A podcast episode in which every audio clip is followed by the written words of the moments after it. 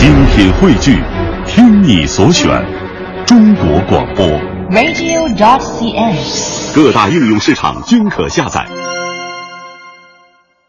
听中华文化精髓，纵华夏历代风雅。欢迎各位收听《中华风雅颂》。大家好，我是郑博。大家好，我是君阳。在今天的《中华风雅颂》当中呢，我们还是会和大家继续来赏析唐诗宋词的魅力。首先呢，我们将听到的是台湾学者蒋勋为我们谈到的我所理解的王维。今天想跟大家谈一谈王维。我相信很多朋友喜欢李白，也有朋友喜欢杜甫，当然一定有朋友特别倾心于王维。这三个人提供了三种非常不同的生命形态。我们说李白是诗仙，杜甫是诗圣，那王维是诗佛。王维特别在他的生命里去感受到一种出世的空灵的感觉。所以他跟李白的热情不同，他跟李白的浪漫不同，他跟杜甫的一种对人世间的关怀也不一样。他常常会觉得，他对于人世间所有的爱恨，都已经大彻大悟。他愿意走出去，他觉得人世间所有的这些纠缠，他都想摆脱。当然，我们知道王维有他很悲剧的一些遭遇，因为我们提到李白。跟杜甫都受到了安史之乱战争的波及，可是都没有像王维这么悲惨。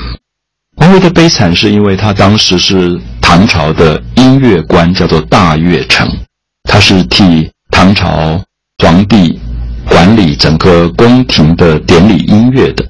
因为在安史之乱的时候，大家要逃难，我们当然知道，逃难不见得每个人都逃得走，很多战争当中。能够逃走的人，能够逃出去的人，可能只是一小部分吧。那么，所以他没有逃出去，就落难在洛阳。他在洛阳城被逮捕了，被安禄山的军队逮捕。那因为你以前做过官，所以当然新的政权一定会利用你。所以当时安禄山决定要在洛阳登基，就是现在说的就职大典，要做皇帝，登基为大燕皇帝。等于是消灭了唐朝，灭掉了唐朝。那么，一个皇帝要登基，要有就职大典，当然就需要典礼的音乐。所以安禄山就命令把王维找来，要求他做他登基的典礼音乐。我想大家会在这里有一个矛盾，就是说王维是唐朝的音乐官，那么今天改朝换代了，他要不要再继续做这个音乐官？那如果他不做，会有什么样的遭遇？因为你等于是违抗新政权的命令，他可能被杀头。在古代，安禄山是非常暴虐的一个君王。那么王维不肯做，可是他要面临到遭杀身之祸的时候，他其实有很多的矛盾跟犹疑。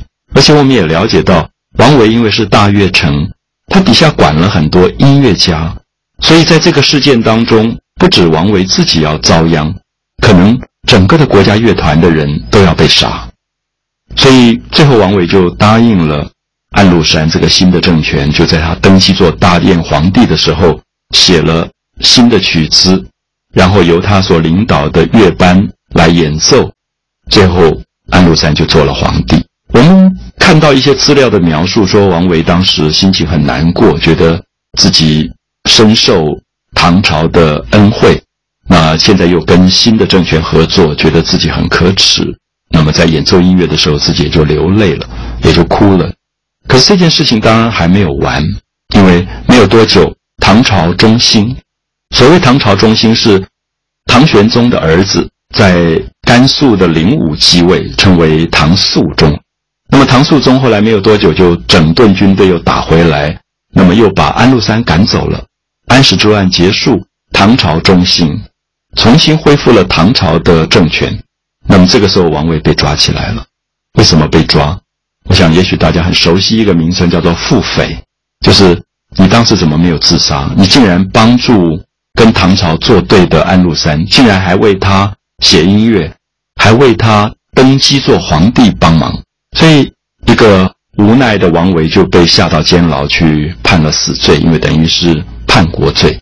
所以我们读到这段历史，也很为王维悲哀，觉得他所碰到的这个遭遇，面临到要被杀头的痛苦。那王维后来并没有判死刑，因为他的弟弟叫做王进，就是绞丝边一个晋朝的晋。王进当时因为跟随肃宗忠心，所以对国家是有功劳的大臣，所以他就用他的功名来保他的哥哥，所以王维就免去了死罪。所以王维后来就再也没有做官。我们看到王维就退隐在乡下，整理他的田园，也就变成了一个写出最美的山水诗的人。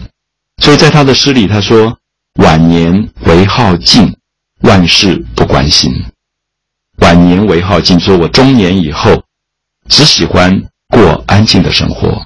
晚年唯好静，万事不关心。这个世界发生了什么事情，他都不关心了。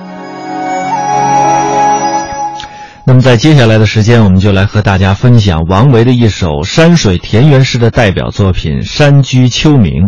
这首诗描绘了在秋雨初晴之后傍晚时分山村的旖旎风光和山村居民的淳朴风尚，也表现了诗人寄情山水田园并对隐居生活怡然自得的满足心情。这自然的美，来表现出人格的美和社会的美。这首诗的全诗呢，将空山雨后的秋凉，以及松间明月的光照，包括石上清泉的声音，以及浣女归来的竹林当中的喧笑声，和渔舟穿过荷花的动态，和谐完美的融合在一起，给人一种丰富新鲜的感受，就像是一幅清新秀丽的山水画一样，又像是一支恬静优美的抒情乐曲，体现了王维诗中有画的这样的创作特点。这首诗是写山水的名诗，于诗情画意当中寄托的诗人高洁的情怀以及对理想的追求。首联当中写山居秋日薄暮之景，颔联写皓月当空，青松如盖，山泉清冽，流于石上，幽静明净的这种自然的美景。诗是这样写的：空山新雨后，天气晚来秋，明月松间照。清泉石上流，竹喧归浣女，莲动下渔舟。随意春芳歇，王孙自可留。一场新雨过后，青山特别的清朗。秋天的傍晚，天气格外的凉爽。明月透过松林，散落在斑驳的静影。泉水轻轻地在大石上叮咚流淌。竹林传出了归家洗衣女的笑谈声，在莲叶的晃动当中，渔舟去捕鱼了。任凭春天的芳歇随时间消逝吧。空山新雨后，天气晚来秋。诗中非常明确地写到了有浣女渔舟。诗人笔下说的是空山，这是为什么呢？原来山中树林繁茂，掩盖了人们活动的痕迹。正所谓空山不见人，但闻人语响。由于这里人迹罕至，峡里谁知有人来？市中遥望空云山，自然就不知道山中有人来了。空山两个字点出了这里有如世外桃源，山雨初霁，万物为之一新。又是初秋的傍晚，空气清新，景色的美妙是可以想见的。明月松间照，清泉石上流。天色已明，却有皓月当空；群芳已谢，却有青松如盖。山泉清冽，流泻于山石之上。有如一条洁白无瑕的素链，在月光下闪闪发光，这是多么清幽宁静的自然美！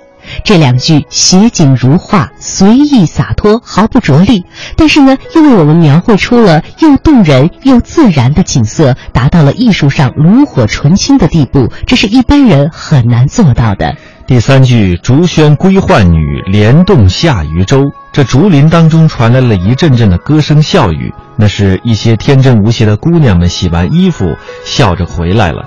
亭亭玉立的荷叶纷纷向两旁劈分，掀翻了无数珍珠般的水珠，那是顺流而下的渔舟划破了荷塘月色的宁静。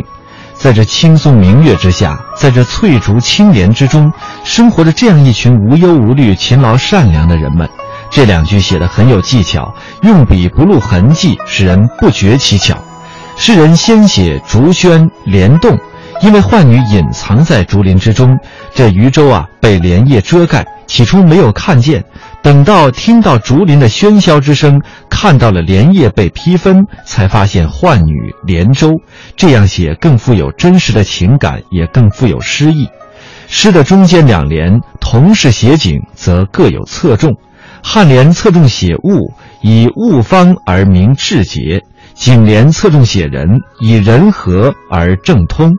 同时呢，这二者又互为补充，泉水青松，翠竹青莲，可以说都是诗人高尚情操的写照。这也是诗人理想境界的环境烘托。既然诗人是那样的高洁，而他呢，貌似空山当中又找到了一个称心的世外桃源，所以他就情不自禁地说：“随意春芳歇，王孙自可留。”本来在《楚辞·招引士》当中是这样说的：“王孙兮归来，山中兮不可久留。”而诗人的体会呢，恰好相反。他觉得山中比朝中好，淳朴洁净，可以远离官场，洁身自好，所以就决定归隐了。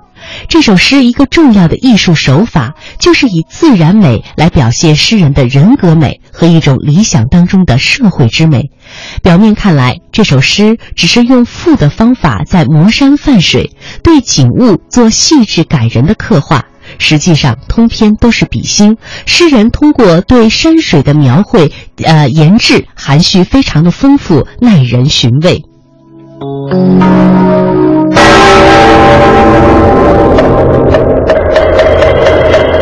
古与今文化碰撞，雅与俗相得益彰，